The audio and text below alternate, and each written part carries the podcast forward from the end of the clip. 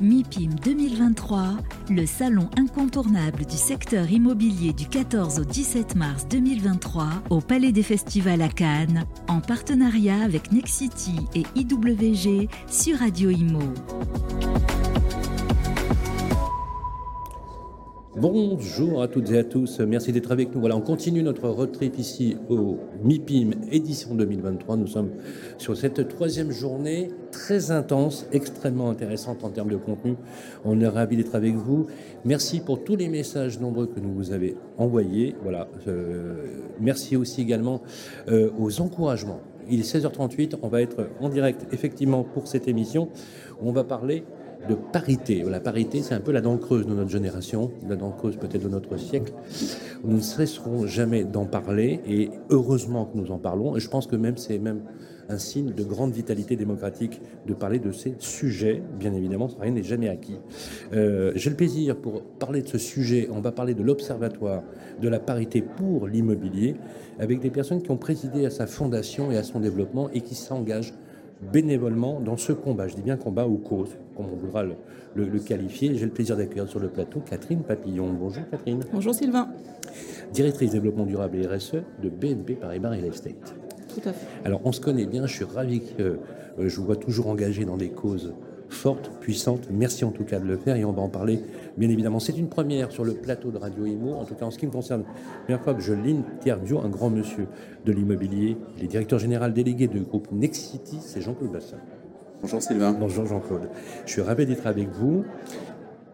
Est-ce qu'on peut faire la genèse de se dire que à l'époque, on avait euh, une grande dame de l'immobilier qui s'appelle Joël Chauvin, que j'aime beaucoup, voilà, Joël, si tu nous écoutes, qui a créé le Cercle des femmes de l'immobilier.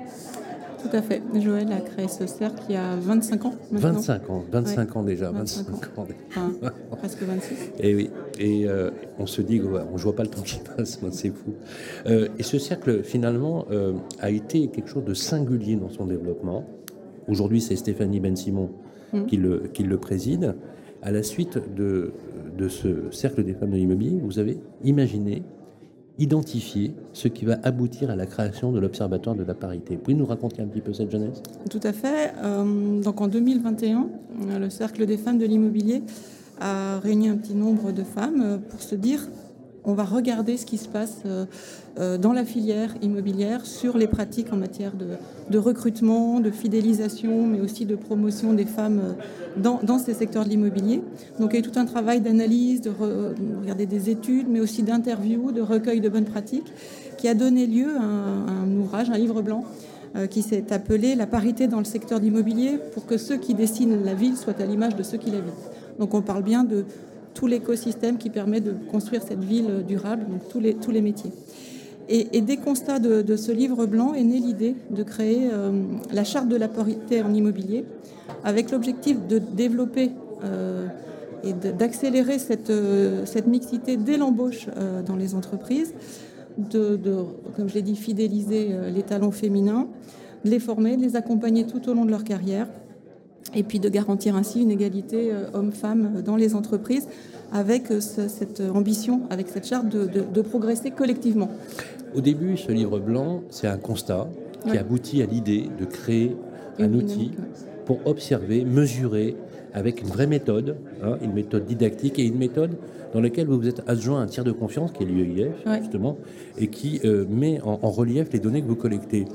Qu'est-ce qui vous a motivé, Jean-Claude Bastien, de vous engager dans ce combat? Vous faites partie du bureau de, euh, de l'association, de l'Observatoire Bureau paritaire. Bureau paritaire. Ah oui, c'est important. Alors, bureau paritaire. Oui, parce que je ne suis pas allé au bout de mon histoire, oui. Sylvain. Oui.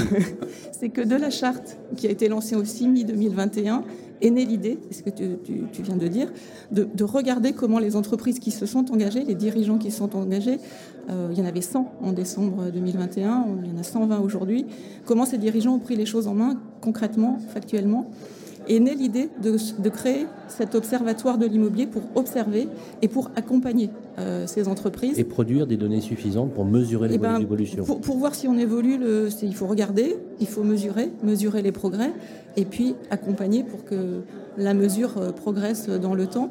Et donc en 2022, le 8 mars 2022, a été lancé l'Observatoire euh, de la parité en immobilier, qui est une association indépendante, du cercle des du femmes cercle des et qui, comme le disait à l'instant Jean-Claude, est euh, mixte et paritaire dans son bureau. Voilà. Alors justement, alors vous avez un bureau paritaire, c'est volontaire bien évidemment. hein, vous êtes donc, euh, c'est une exemplarité par le par l'exemple même personnel. Qu'est-ce qui vous a motivé, Jean-Claude? On peut pas, euh, on peut pas s'engager euh, sur un chemin euh, sans but, sans objectif. Et donc, euh, pour avoir, euh, pour savoir si on est euh, sur euh, la bonne voie, euh, il faut euh, une boussole et il faut une vigie. Alors la vigie, c'est l'observatoire.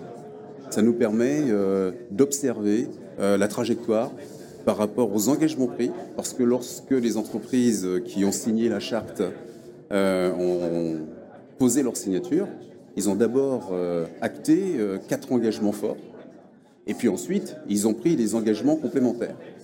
C'est très bien de s'engager devant tout le monde, euh, avec des belles photos, etc. Ensuite, dans la vraie vie, il faut que ces engagements se traduisent en actes. C'est clair. Et donc, s'il n'y a pas une vigie pour dire, attendez là, oh, euh, on n'est pas sur la bonne voie. Là. donc, euh, donc, le rôle de l'observatoire, c'est ça. C'est d'observer. Et puis ensuite, c'est aussi de donner une boussole. Donc la boussole, c'est l'enquête que l'observatoire s'est engagé à faire régulièrement, annuellement, pour mesurer le chemin parcouru. Et cette boussole nous permet de dire si effectivement euh, on est sur la voie de la terre promise euh, ou on est encore très très loin euh, du sol. Alors justement, en chiffres, concrètement, vous avez 120 signatures, euh, signataires de la, de la charte. Quand vous avez commencé à collecter les premières données, combien de sociétés ont répondu? 107. Euh, non, il y avait 107 signataires 107 et signataires. 87% donc ont répondu. C'est énorme, C'est énorme et ça représente à peu près 25 000 c'est collaborateurs. considérable. Alors, bien évidemment, il y a une grosse marge de manœuvre encore, bien évidemment, parce qu'il y a beaucoup plus de monde euh, dans, dans ce secteur, mais c'est déjà, c'est déjà considérable. Qu'est-ce qui ressort de données principales de, cette, de, l'étude? Jean-Claude. Avec, Ah, il paraît que c'est vous l'homme des chiffres. c'est vrai, j'ai un passé financier, Oui, donc, oui. euh, donc ça me colle à la peau. Ça n'a échappé à personne. 25 ans de finance, de toute façon. euh, Vous n'en sortez pas, ouais, au pire, vous êtes un financier défroqué, hein, mais C'est pour toi. Des chiffres, c'est pour toi. toujours financier. Ça, c'est bon, ça. Ça, c'est bon. Très, très bon. Donc, euh, pour les chiffres, d'abord, euh, d'abord soyons, euh, soyons positifs. C'est que les tendances qu'on observe sont des bonnes tendances. Quelques éléments pour éclairer le fait qu'on est sur la bonne voie. Le taux de féminisation euh, dans la profession est de euh, à peu près 52%, euh, contre un taux de féminisation moyen des professions en France de 50%. Donc, de ce point de vue, c'est plutôt bon.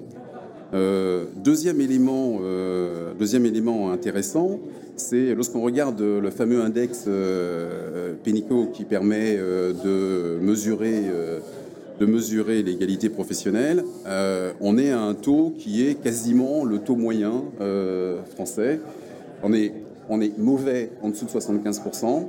Et à partir de 75%, on est correct. Et au-delà, au-delà de 85%, on est très bon. On est très bon. La moyenne française, c'est 85%, et nous, on est à 84%. Donc, on n'est pas si mal. On n'est pas si mal. Par contre, quand on zoome, euh, on se rend compte qu'il y a des marges de progrès considérables. Euh, il y a deux sujets, si je devais, parce qu'il y a plein de chiffres dans cette enquête, mais je préfère en retenir deux significatifs.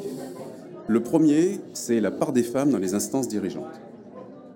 Finalement, quand on rapporte nombre de femmes par rapport au nombre d'hommes, de comité de direction, COMEX moyen, il y a euh, 3,3 femmes pour 5,5 hommes.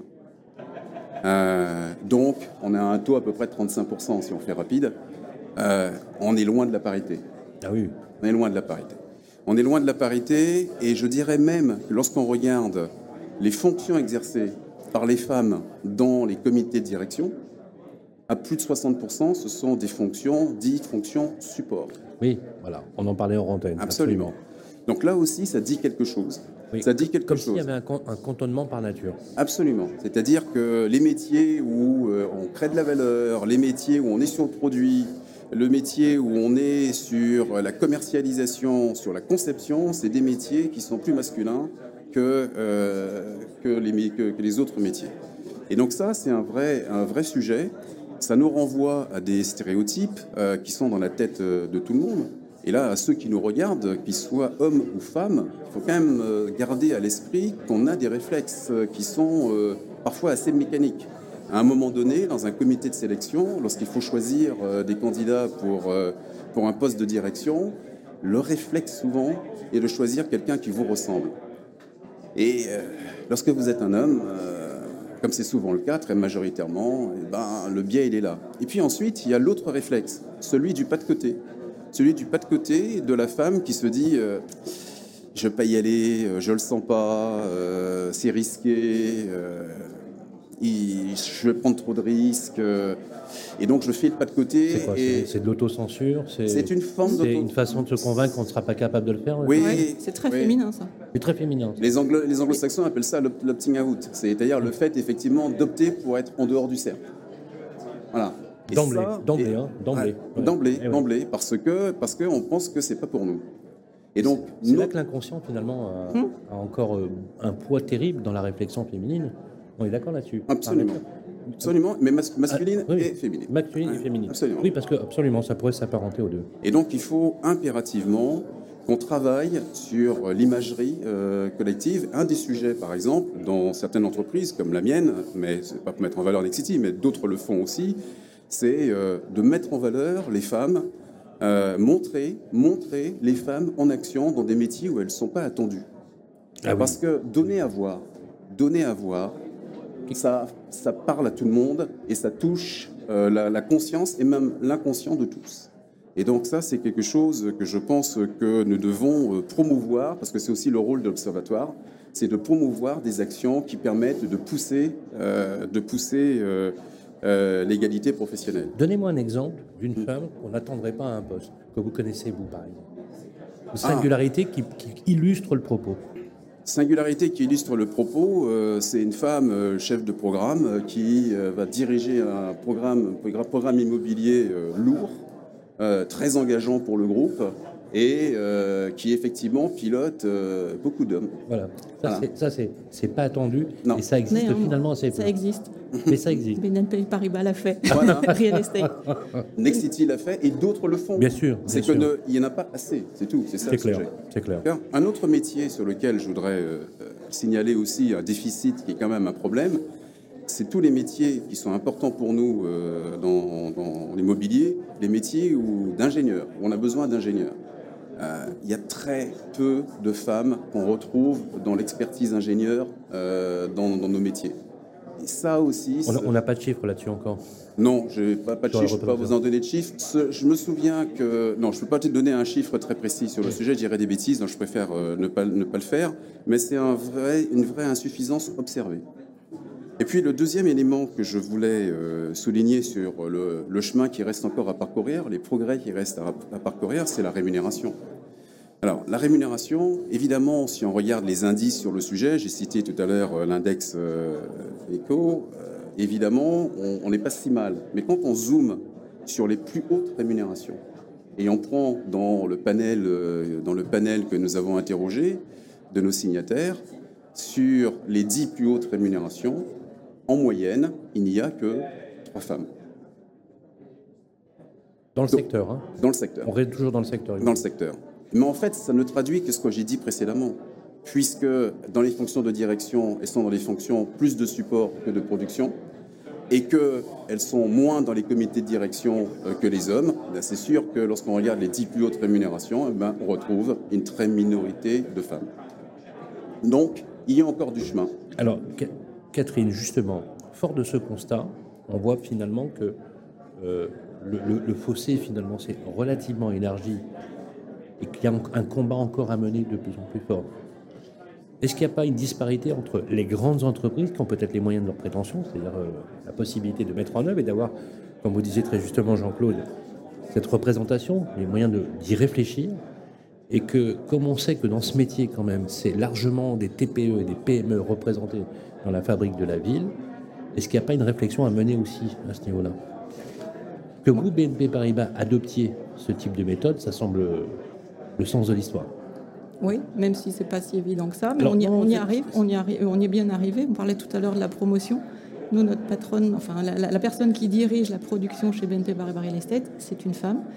la, la personne qui dirige le développement chez BNP Paribas Real Estate, c'est une femme. Et le comité de direction de la promotion, il y a quatre membres, dont trois femmes.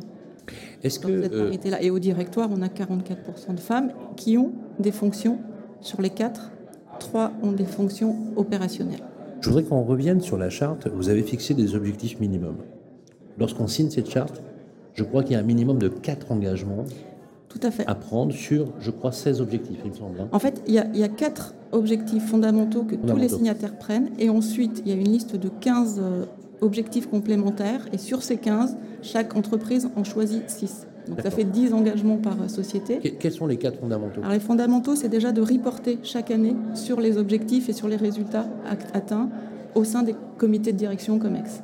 Le deuxième, c'est de garantir cette égalité salariale homme-femme avec un objectif qui est à 2000, euh, euh, 2025 euh, d'atteindre, d'ici 2025, évidemment à poste égal, la parité.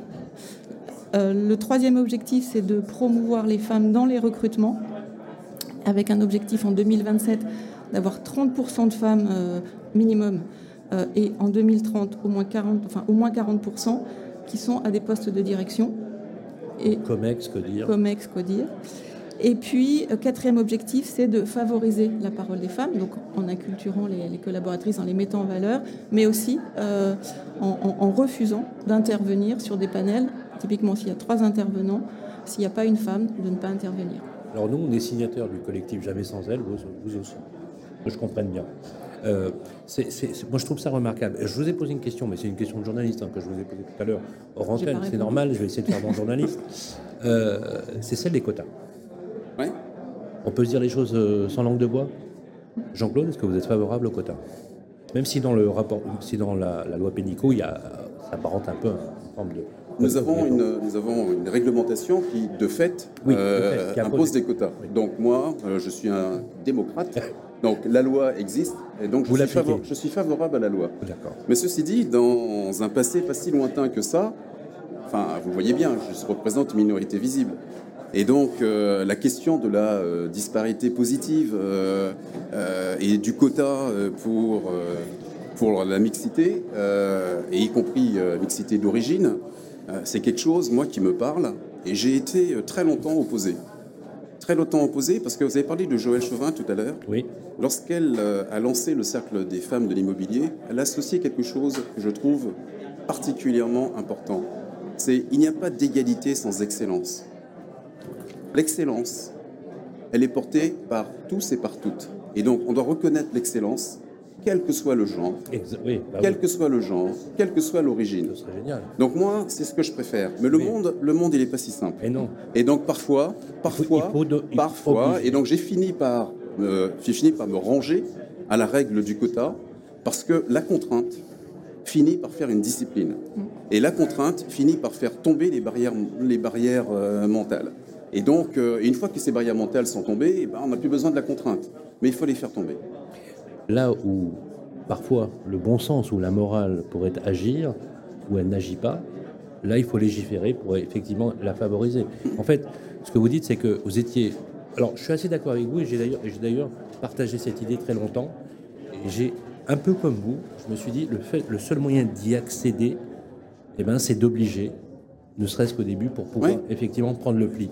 Euh, en ce qui vous concerne, vous y êtes favorable aussi C'est- Moi, je pense que c'est comme je partage l'avis de, de Jean-Claude, c'est que c'est le moyen d'y arriver.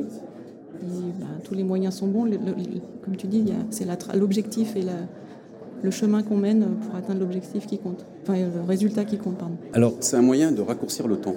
C'est c'est éminemment euh, humain ce que vous dites, au sens propre du terme. Je m'explique. Vous avez parlé, vous avez évoqué, c'est vous qui l'avez dit, euh, le fait euh, du genre et de représenter quelque chose, d'être visible ou pas. Euh, Je me rappelle, je me rappelle d'une chanson de Balavoine qui disait euh, dans une chanson qui s'appelle Aziza, ton étoile jaune, c'est ta peau.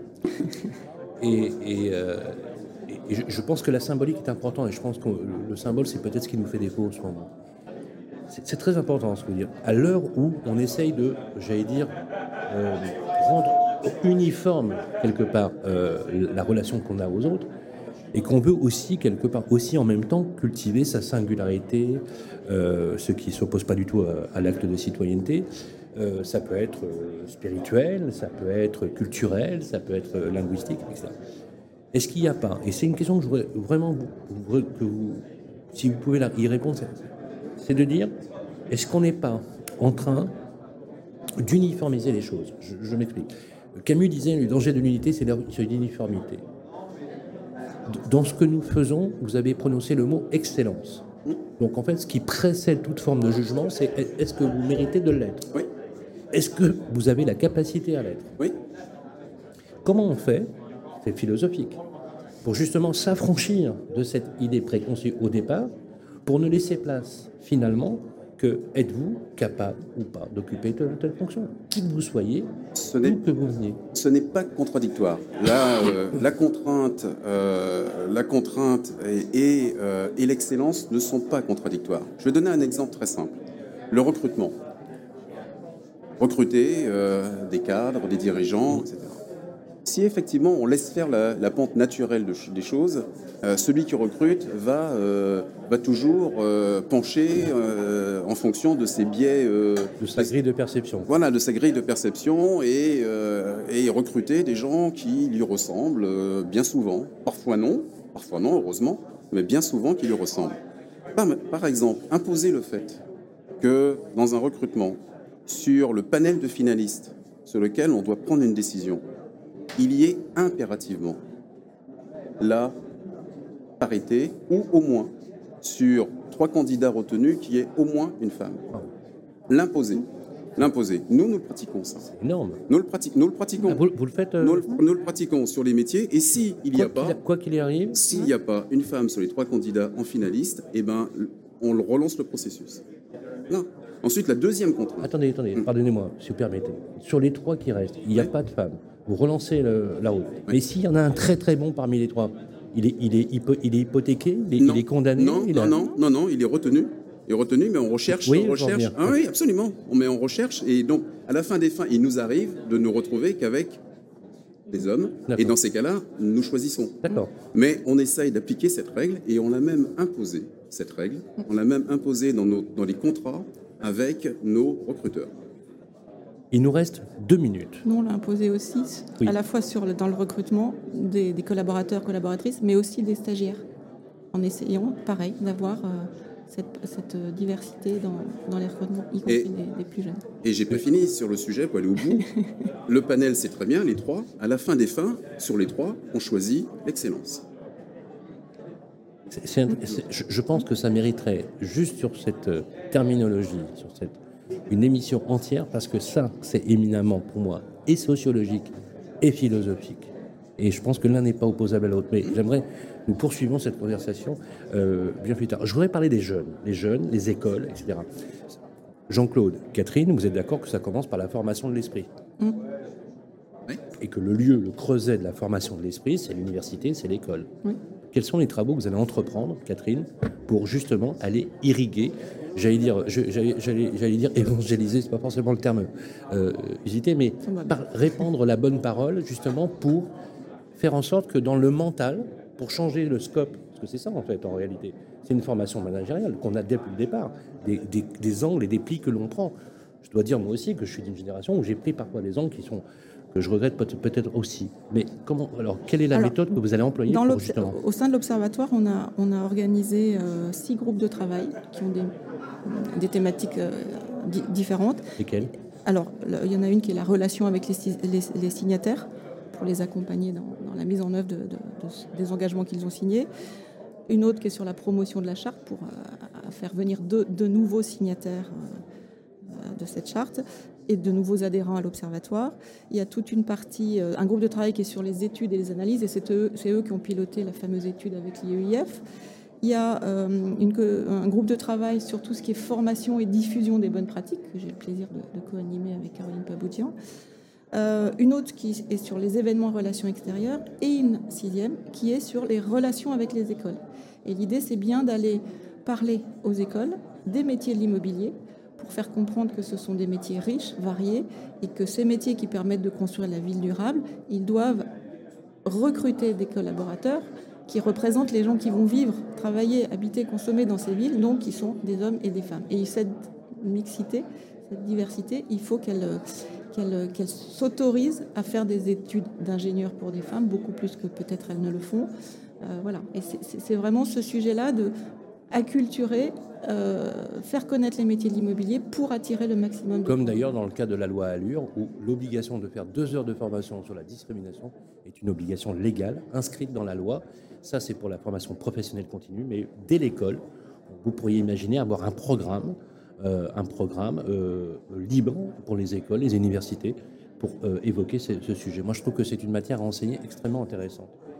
Moi, évidemment, l'action de, promotion auprès des écoles, c'est essentiel, euh, mais il faut prendre notre part de responsabilité en entreprise. Et donc, nous, le choix que nous avons fait, c'est dans notre programme euh, pour nos collaborateurs, nous avons, euh, nous avons proposé un visa inclusion avec obligation pour tous les collaborateurs de passer ce visa inclusion.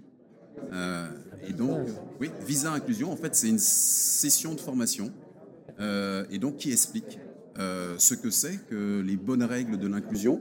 Parce que l'inclusion, c'est euh, euh, la parité, mais c'est aussi l'emploi l'emploi en faveur du handicap, c'est aussi la mixité, la mixité sociale dans l'entreprise. Toutes les équipes y passent. Tous les collaborateurs. Tous les collaborateurs. Tous les collaborateurs. Et donc, c'est une façon, là aussi, de faire en sorte que tous les collaborateurs de l'entreprise considèrent que entre ce que l'entreprise proclame et ce qu'elle fait en vrai, il n'y a pas d'écart. C'est une mise euh, en pratique finalement euh, d'idées extrêmement intéressantes. On pourrait passer un temps infini là-dessus, mais on voulait faire un focus pour le MIPIM, euh, justement sur cette formidable initiative. D'ailleurs, on avait fait un dossier sur BFM Business, mais je gage qu'on se reverra pour en reparler parce que, encore une fois, la pédagogie, ça signifie la répétition, répéter pour ancrer dans les mentalités. Merci Jean-Claude Bastien. C'était un plaisir. un vrai plaisir de vous avoir sur le plateau, directeur général délégué de Nexity et un triomphe pour vous, Catherine Papillon. Merci euh, de vous être euh, embarqué dans cette combat dans cette cause. Comptez sur nous, bien évidemment, pour en faire une chambre d'écho euh, avec les modestes moyens qui nous animent, bien évidemment. Je rappelle d'ailleurs que vous êtes directrice de la RSE et du développement durable pour BNP. Paribas Real Estate. Merci à toutes et à tous. Prenez soin de vous. Le podcast, comme d'habitude, est à récupérer sur les plateformes d'écoute. Et on enchaîne tout de suite nos programmes. Bon MIPIM à vous deux. Merci. Merci. MIPIM 2023 en partenariat avec Nexity et IWG sur Radio Imo.